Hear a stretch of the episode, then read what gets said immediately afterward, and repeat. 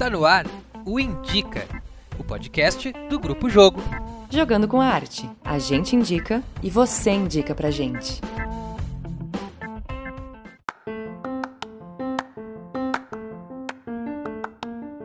Está no ar mais um Indica, esse podcast do Grupo Jogo, onde a gente trabalha temas relacionados à arte e à cultura, e onde a gente também sempre dá dicas né, de obras, de peças, músicas, enfim, do que está rolando no mundo das artes. Então, só lembrando que vocês também podem indicar coisas pra gente. Para isso, é só seguir a gente lá no Instagram, arroba Grupo Jogo, e mandar um inbox com uma sugestão de tema, com uma pergunta, uma reflexão, ou inclusive uma dica de algum trabalho que você acha interessante. Eu sou Louise Pirozan, eu sou jornalista, atriz e diretora teatral. E eu sou Lucas Simas, professor de teatro, diretor, light designer e eu gosto muito das tecnologias. E hoje a gente vai falar sobre um tema que eu estou muito feliz de falar sobre isso, porque em todos os episódios, de algum jeito, eu dou um jeito de falar sobre carnaval e uh, hoje a gente vai falar justamente sobre isso, sobre carnavalização finalmente. Já que em algum outro episódio se falou tanto de tecnologia, né? E aí agora vamos falar bastante sobre o tema que é tão importante para para nossa querida Louise Perrosé. E para isso, a gente chamou um convidado especialíssimo para essa conversa, para esse bate-papo, que é o Tiago Pirahira. Ele é doutorando em artes cênicas, pesquisador. Ele integra os grupos, os coletivos UTA, Usina do Trabalho do Ator, Pretagô e Bloco da Laje. Bem-vindo, Tiago. Olá, olá, olá, pessoal. Oi, todo mundo. Valeu pelo convite. Estamos aqui.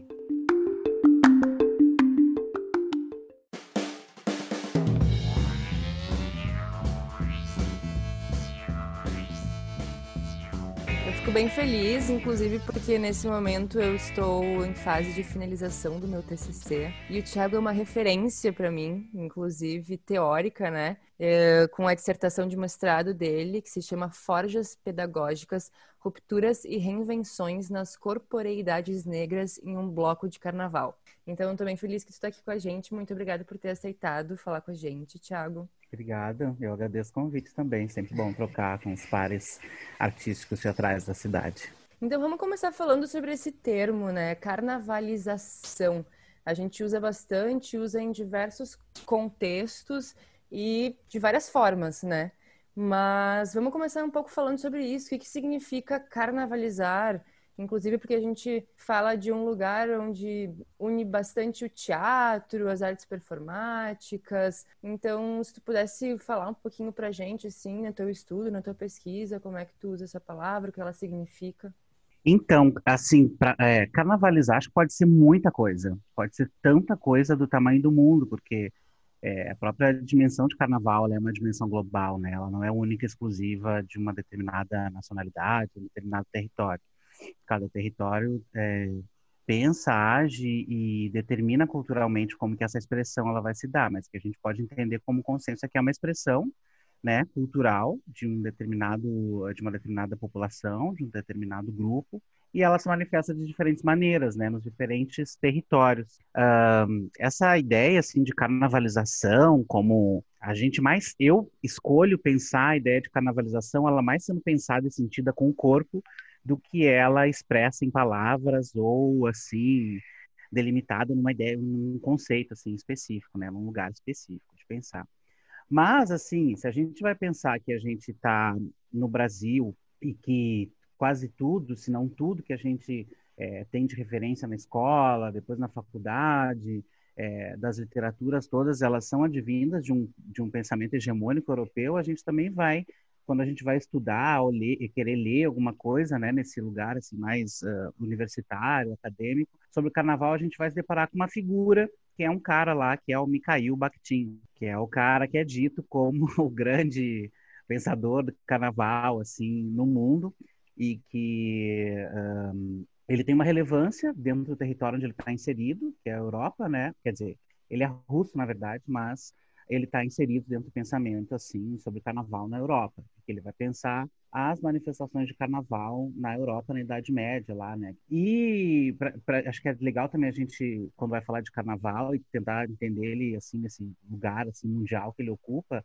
ele é uma, ele é uma, o carnaval é uma festividade que surge um, dentro de uma ideia de um calendário cristão, né, de um calendário assim católico. Embora a gente entenda que essas festas de ritos de passagem estejam presentes nas mais determinadas culturas, mas o cristianismo, como é uma religião assim, né, moderna, ela também bebe, né, nessas experiências que são históricas assim, né, de outros povos. Então, o carnaval surge justamente com essa ideia de pensar esse momento de passagem do tempo né, que se configura ali uh, uh, após a ideia do, uh, do nascimento de Jesus e tal, e, e, esse momento seria esse momento então de abertura, de possibilidade de, de, festejar, de que as próprias regras, né, cristãs, elas estariam suspensas, e portanto tudo poderia acontecer e tal, tal, tal. Então tem essa, esse sentido europeu no sentido de inversão que o carnaval ele traz, né? Então tudo que você não é você pode ser no carnaval, as regras são suspensas, né? Isso é o que o Bakhtin lá, né, com seu pensamento centrado na experiência europeia vai dizer. Eu, assim, dentro do meu lugar, eu sou um brincante de carnaval, eu sou um, uma pessoa que carnavaliza, assim, a vida, as experiências, e também estudo sobre carnaval. No lugar que eu estudo carnaval, o carnaval eu escolho e opto, e daí o meu, o meu trabalho como pesquisador, ele justamente é de pensar essa cosmovisão do carnaval pensando o Brasil, pensando a dimensão que a gente vive no Brasil. E para falar de carnaval no Brasil, eu tenho que falar, é inevitável falar de negritude e de expressão e de experiência negra, né? Experiência de vida negra. Pensando que o carnaval aqui no Brasil, ele justamente ele serve como um lugar de possibilidade de vida de pessoas negras durante todo o processo de construção do Brasil, que é calcado na escravização, né? Então, desde lá do século uh, sei lá, o século que foi lá que começou tudo, 1500, tarará, tarará, o carnaval ele serve como esse espaço de possibilidade das pessoas manterem, daí cruzam toda, tudo aquilo que não era possível das pessoas escravizadas manifestarem aqui em sua expressão, elas direcionavam no carnaval, que era esse momento que estava tudo suspenso, então o tambor podia ser tocado, é, o quadril podia ser mexido, né? Então, o carnaval, para mim, ele está inevitável e totalmente ligado com a experiência negra. Então, assim, quando eu falo que o carnaval, para mim, ele, ele, é um tempo-espaço, eu estou me referindo a essa ideia de pensar que ele traz, retraz e atualiza uma experiência negra de vida e de potencialidade de vida, né? Não que não seja possível de pessoas não negras vivenciarem o carnaval, não é isso que eu quero dizer, mas eu quero dizer que ele tem um lugar é, determinante para a construção histórica e cultural do país. Boto muita fé no carnaval como a expressão mais legítima brasileira, né, que a gente tem cultural, assim, positiva falando, né, para além de entretenimento e de festividade, tem um lugar que é o de manutenção de vida. E hoje, em 2020, se a gente faz um diagnóstico do que é o carnaval e as esferas que ele está inserido, ele vai dialogar diretamente com a arte. Eu vejo o carnaval como arte. E ele também está totalmente assim conectado com a, as mais diferentes esferas que a gente está vivendo. Então, como eu falei, 2020, por exemplo, a gente vê o, a, o carnaval de escola de samba, o carnaval de bloco de rua, são coisas totalmente diferentes, mas tem umas, um, algo em comum ali que conecta, que é essa expressão plural da diversidade, né? Essa expressão plural da existência, né? O carnaval ele é política, o carnaval ele é arte, o carnaval ele é história, o carnaval ele é subjetividade, o carnaval ele é ele pode ser muita coisa, né? Mas na minha vida, assim, mais de estudo, eu penso ele é, desde o lugar Brasil.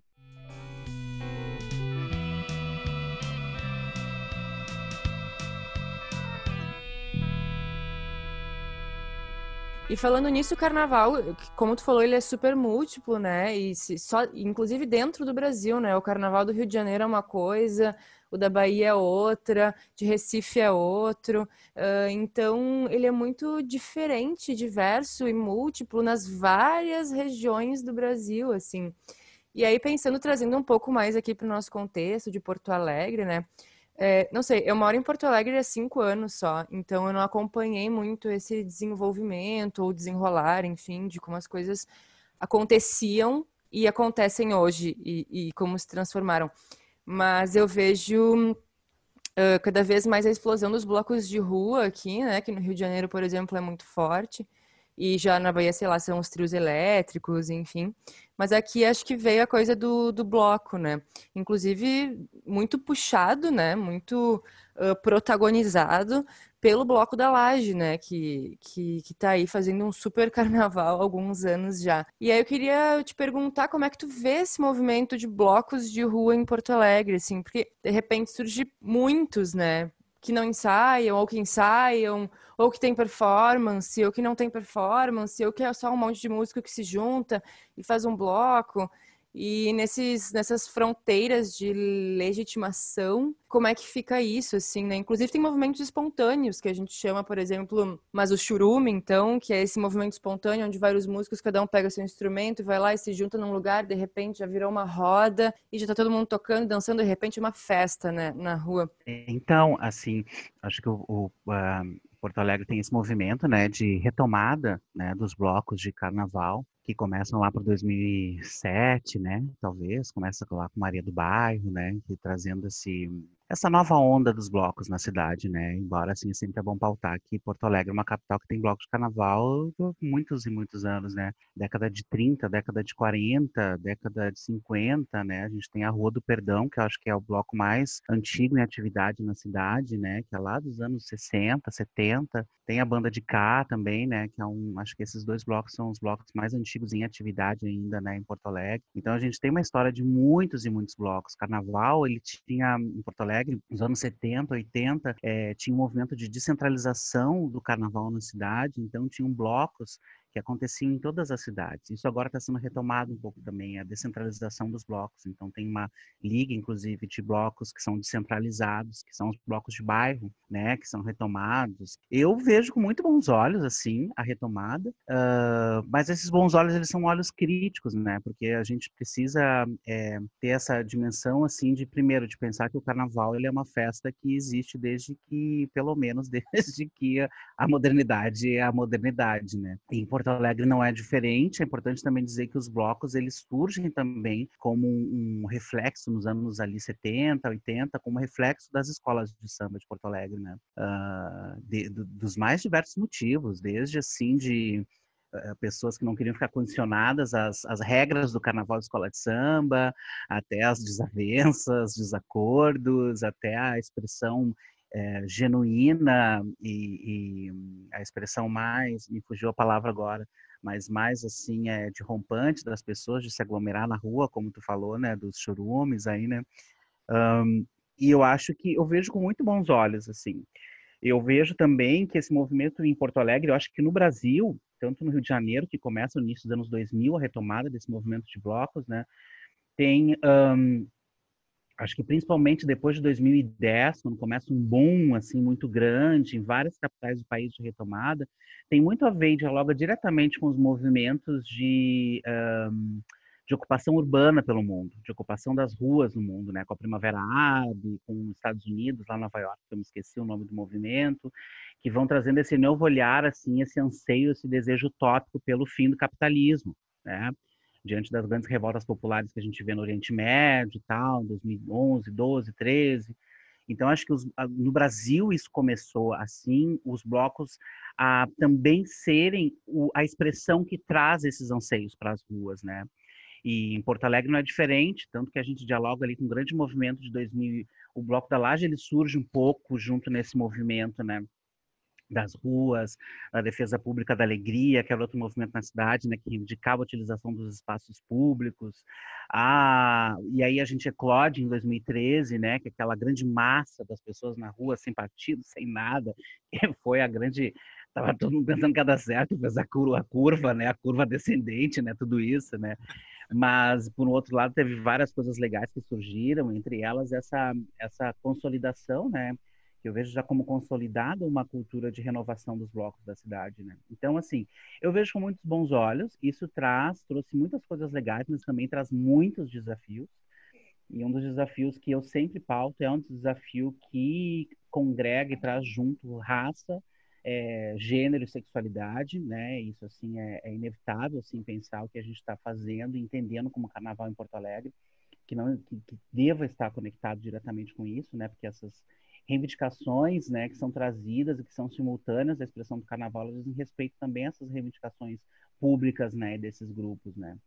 Mas eu vejo com muito bons olhos, assim, eu não, eu não consigo é, ver assim com um olhar negativo, mas esses bons olhos eles são bem críticos, porque assim, uh, o carnaval não se faz só de ingenuidade, né? E de, da pureza das respostas das crianças, né? O carnaval, ele se faz de muita estratégia e de um espaço mesmo de atuação, né? Então, a gente vê blocos, inclusive, que a gente vê assumidamente partidários, por exemplo, né? E eu acho que o, o bloco de carnaval, ele é justamente uma ideia, uma consolidação e um encontro coletivo que rompe com essa ideia institucionalizada de aglomeração de pessoas. É uma expressão pura, genuína de pessoas. Né? O carnaval, acho que no Brasil, é a única expressão que consegue carregar isso, a não ser os movimentos sociais, né? que também carregam esse despertar assim coletivo que não balizado por uma institucionalidade. Né? Na minha medida, eu tento trabalhar dentro das coletividades que eu faço parte para que isso se amplie da maneira mais saudável e, e democrática e equivalente possível.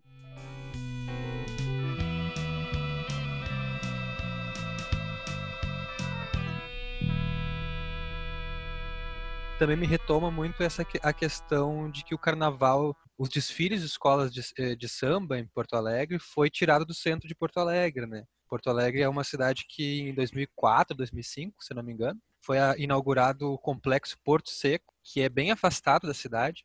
E, e, lá ficam os barracões das escolas de samba e lá também ocorrem os desfiles é, de carnaval anualmente. Assim, é, essa desocupação do carnaval do centro da cidade, por exemplo, ou da cidade propriamente dita, talvez tenha sido também por essa desalocação, assim, dessa colocar o carnaval à margem da cidade quase, porque o Porto Seco ele é, ele é quase fora da cidade de Porto Alegre. Sim. É, é assim, a gente está é mais um projeto dentro desse grande projeto de higienização, de branqueamento da cidade, né, que desde sempre acontece em Porto Alegre, enfim, né, no Brasil. Mas é interessante assim pensar indo mais a fundo assim, né, para não ficar num lugar binário assim de é bom ou ruim, né, coisa do Porto Seco. É evidente que tem aí um desejo de higienização da área central da cidade, né? Porque o carnaval de escola de samba acontecia na Augusto de Carvalho, ali, né? No, do ladinho do Parque Harmonia, entre o Parque Harmonia e o, e o Colégio Parobé. E com esse com essa expulsão, então, do carnaval da região central, indo lá para o extremo norte da cidade, é evidente que a gente tem um problema de acesso dessas pessoas. E em outra, tem uma narrativa que é de exclusão, assim como lá nos anos 60, né? 60? É, 60, quando foi é, construída a Restinga, né? Tem um processo que não é romântico, né? Que ele é de expulsão da população negra do centro da cidade e que se cria a Restinga. É, e que a Restinga, né? Conseguiu, as pessoas conseguiram, né? Fazer essa chave, fazer essa virada e transformar um, como um dos bairros mais autônomos da cidade, né? E o Porto Seco, ele é um pouco isso, né? O projeto em si, ele é um projeto incrível de fazer um, um sambódromo que não deixaria nada a desejar para o sambódromo da Marquesa do Sapucaí, no Rio de Janeiro. Seria assim, se tivesse sido executado como o um plano previa, ele seria, se não similar ao, ao, ao, a Marquesa Sapucaí, talvez melhor, porque assim o projeto é um projeto realmente incrível. Mas aí é justamente quando a gente vê que se hum, certifica e se escancara realmente os desejos, né? Porque não teve compromisso nenhum com, com apesar das promessas de gestão, né? De transformação lá em um complexo cultural, né? A gente vê aquilo lá totalmente largado, e gestão, pós-gestão de prefeitura, a gente vê um descaso e um abandono total, tanto que culminou no que a gente teve no ano passado, quando os desfiles não aconteceram em Porto Alegre, né? E esse ano, por um movimento uh, exclusivo, majoritário das escolas de samba, que foi possível acontecer o carnaval, né? Então, acho que isso também é importante a gente dizer. Mas, assim, como eu falei antes, né, Luca? É, eu vejo com muito bons olhos tudo isso, mas esses olhos, eles são críticos, eles são bastante críticos, eles apontam isso que tu também traz, né? Que por detrás de cada ação também tem desejos e tem pessoas que estão decidindo isso, né?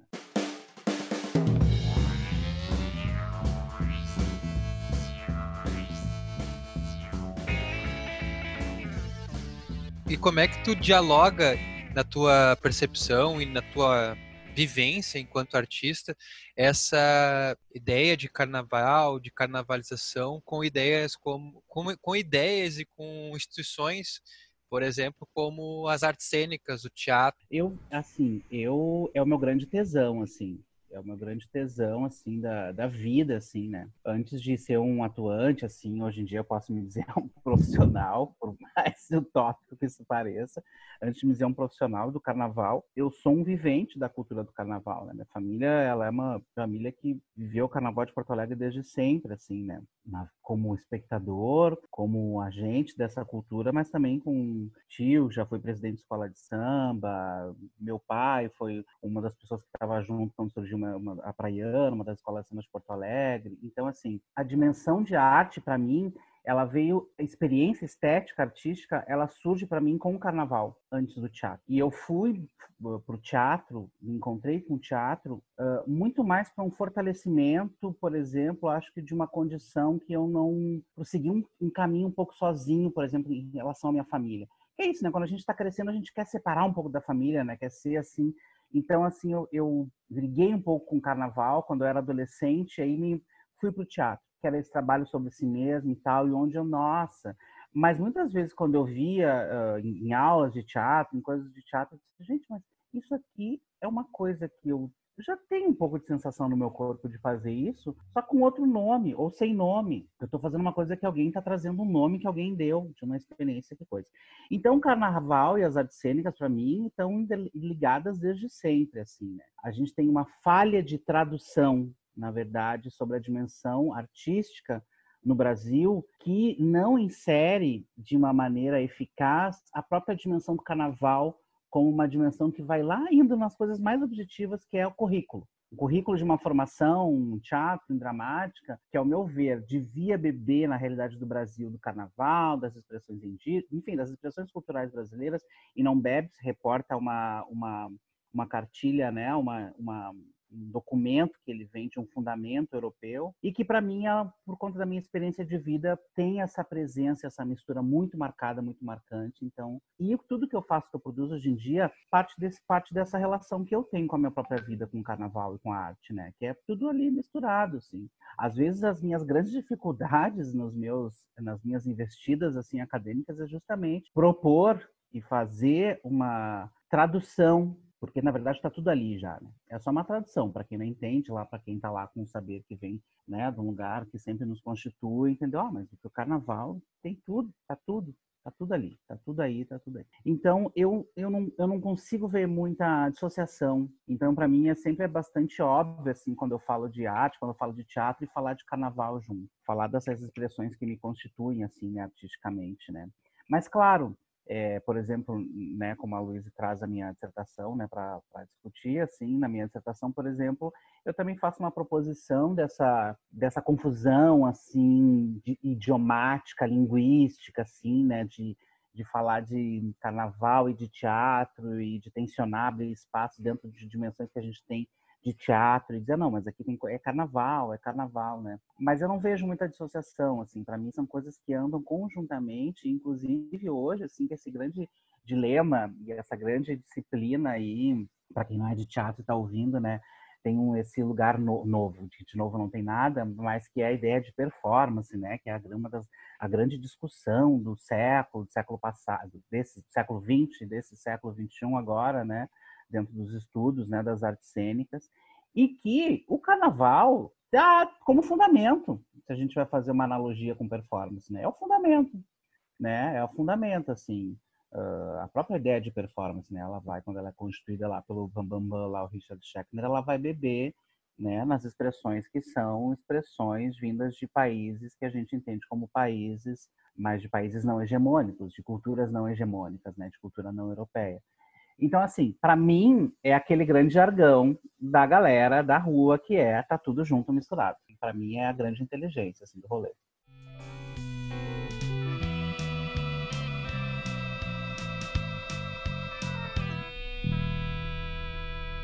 E Thiago, assim, né?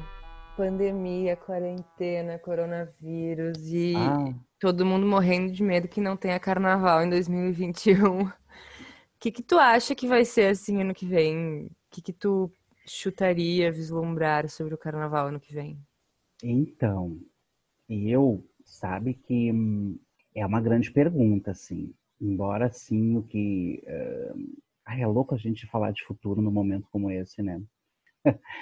Mas é louco porque justamente as coisas que eu ando estudando agora, assim, elas têm tudo a ver com o futuro, é sobre o futuro que eu estou estudando. Então, assim, é muito é muito imaginativo. Mas dessa palavra imaginação é uma palavra que me autoriza a pensar assim, bastante coisas sobre o futuro, porque eu acho assim que é uma coisa que a gente não deve pensar dentro das minhas crenças, dentro dos lugares onde eu construo a minha a minha subjetividade é um tempo de silêncio de respeito, assim, é, da gente lidar com o presente e o aprendizado ser da gente fazer esse recuo, fazer esse retorno para si e entender o que, que a gente pode transformar para começar um novo que vai estar tá se desenhando aí.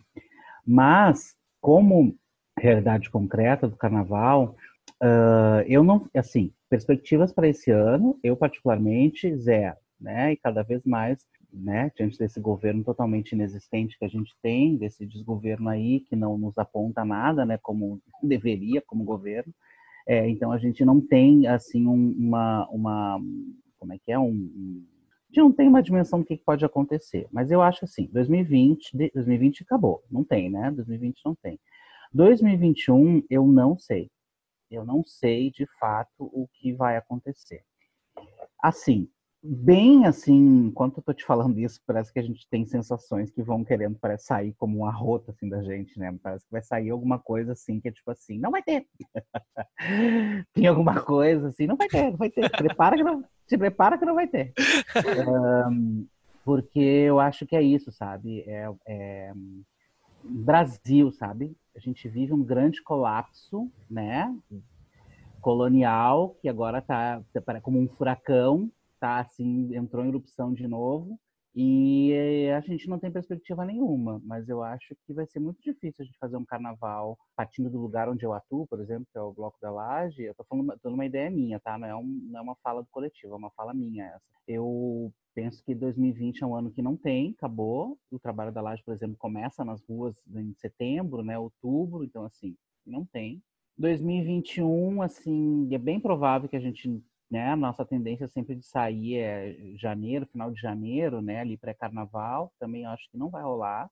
Uh, então é isso, eu acho que assim, como o carnaval nesse lugar de verão, eu acho que vai ser muito delicado. Então, pois assim, é. eu acho que rolar carnaval, e Porto Alegre tem essa tradição de você pegar carnaval que começa vai no outono, e quando vem já no inverno e nunca termina, talvez outono, inverno a gente consiga ter alguma coisa assim, né? Mas eu, sinceramente, não vejo grandes perspectivas de assim é, início de 2021 a gente estar tá nas ruas.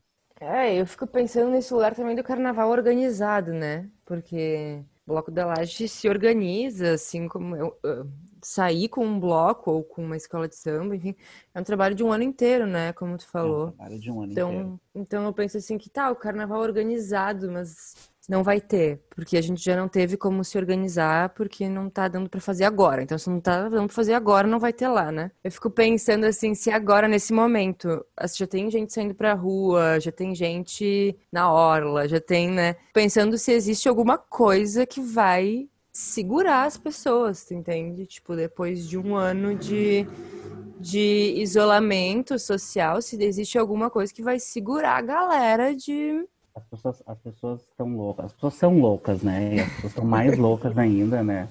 Então eu acho que realmente vai ser difícil, né? Ver que a gente estava agora há pouco, eu moro aqui de frente para a hora do, do gasômetro e era assim uma coisa terrível de ver as pessoas em meio a uma pandemia se aglomerando ali como se nada tivesse acontecendo. E agora com essas medidas mais restritivas de fechar a orla e tal, que a gente está vendo que não tem movimento. Mas eu fico pensando isso, vai esquentar, vai vir o calor, as pessoas já, entende? Vão, vão ficar loucas. Eu, assim, sinceramente, eu tenho uma posição bem marcada, que é a minha, assim, de enquanto a gente não tiver uma vacina e a, e a implementação dessa vacina, sabe?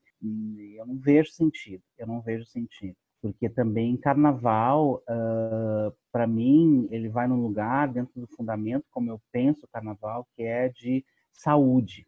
Carnaval é um tempo e espaço de saúde coletiva. Carnaval é um tempo e espaço de cura. A gente se cura no carnaval, né? É um tempo de, eu brinco, né? Eu digo bastante essa palavra, brinco semanticamente de loucura. É uma cura low, assim, né? Então, eu não vejo sentido o carnaval acontecer, né? É, né? Diante dessas incertezas que a gente tem desses recados, desses avisos que o mundo está nos dando. Né?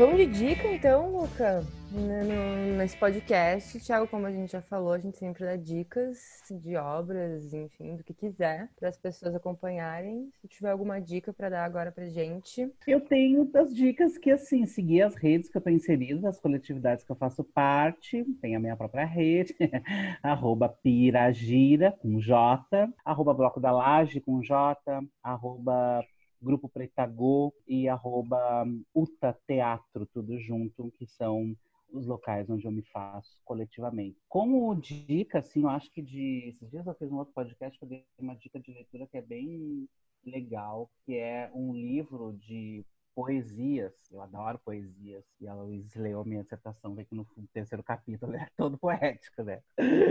A grande briga que foi para esse terceiro capítulo, aceitar o terceiro capítulo. Ah! Mas aí eu justifiquei bem, enrolou.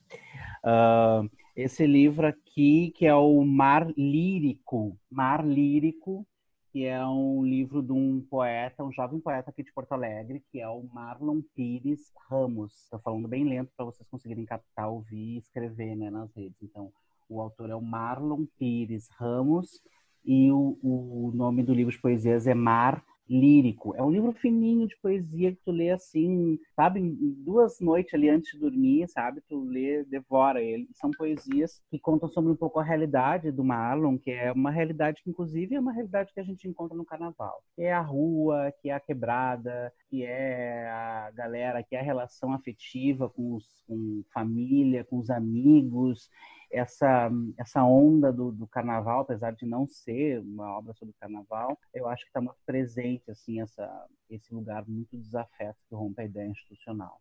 Então fica como dica esse livro desse jovem poeta, jovem no sentido de que ele é jovem, mas é um livro que eu li, reli na quarentena e que me alimentou e tem me alimentado bastante. Eu já dei um monte de dica de bloco de carnaval aqui em outros episódios. Hoje eu vou dar uma dica do interior da minha cidade. Já que. Vai ser o bloco da ovelha? Vai, será que vai ser? Será que vai ser? Será que vai ser o bloco da ovelha? é de Caxias? Eu sou de Caxias. Ah, minha família materna é toda das Caxias. É, pois Eu é. Um pouco das Caxias também. Que massa! Porque. Hum no, a gente, no interior também tem carnaval, né? Inclusive em Uruguaiana é super forte, mas em Caxias eu vou citar o Bloco da Ovelha, sim. Não porque eu dirigi o Bloco da Ovelha, nem dirijo mais, mas porque eu acompanhei o processo de formação desse bloco e o quanto é difícil fazer um bloco de carnaval numa cidade como Caxias do Sul, assim. É, não vou me estender sobre isso, mas queria indicar eles. Eles têm Instagram, né? Arroba Bloco da Ovelha. Eles trabalham muito na questão da comédia, a questão da paródia, né? Do ressignificar coisas, transformar em humor. Trabalham muito com humor. E também vou indicar por tabela o trabalho da atriz, bailarina, diretora, enfim, várias coisas, multiartista, Carla Vaness, que é a porta-bandeira do Bloco da Ovelha. E ela, desde o início da quarentena, tem feito o Sarau Fique em Casa. Acho que já tá na 13 terceira edição, 14 quarta, algo assim. Então, é uma mulher maravilhosa que vale a pena conhecer. Então, Bloco da Ovelha e Carla Vanessa. Posso dar mais uma dica? Pode, claro. Ah, é um, agora falando podcast. Pode dar quantas uma, tu quiser, Tiago. uma amigona minha, colega também de grupo Pretagoa, Laura Lima, ela tá com um podcast também que é uh, recente, acho que agora vai ser o, vai sair o terceiro episódio, logo logo menos, e chama é, Sorocast, o podcast dela.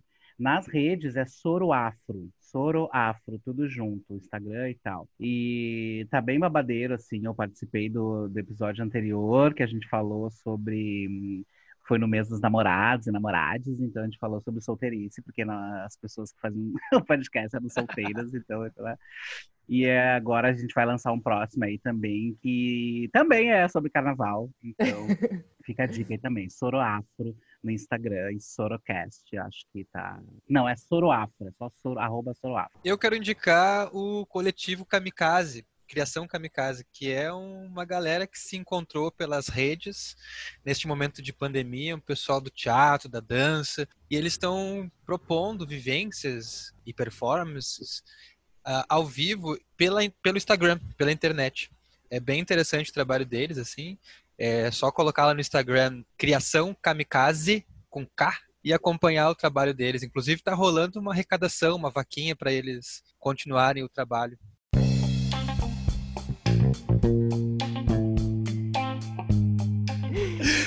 Tá, gente, é isso também. Lembrando de indicar, como sempre, o Grupo Jogo, né?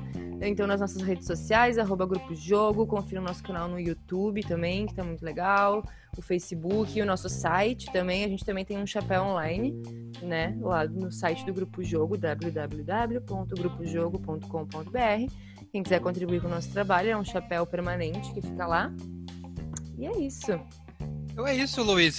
Vamos agradecer enormemente ao Thiago por passar esses minutos, essas horas, né? aqui conosco. De repente são horas. De repente são horas, para vocês talvez sejam minutos. Mas obrigada, foi bem legal Thiago, Obrigada mesmo. Valeu, valeu. Obrigado pelo convite aí. Valeu. Obrigado.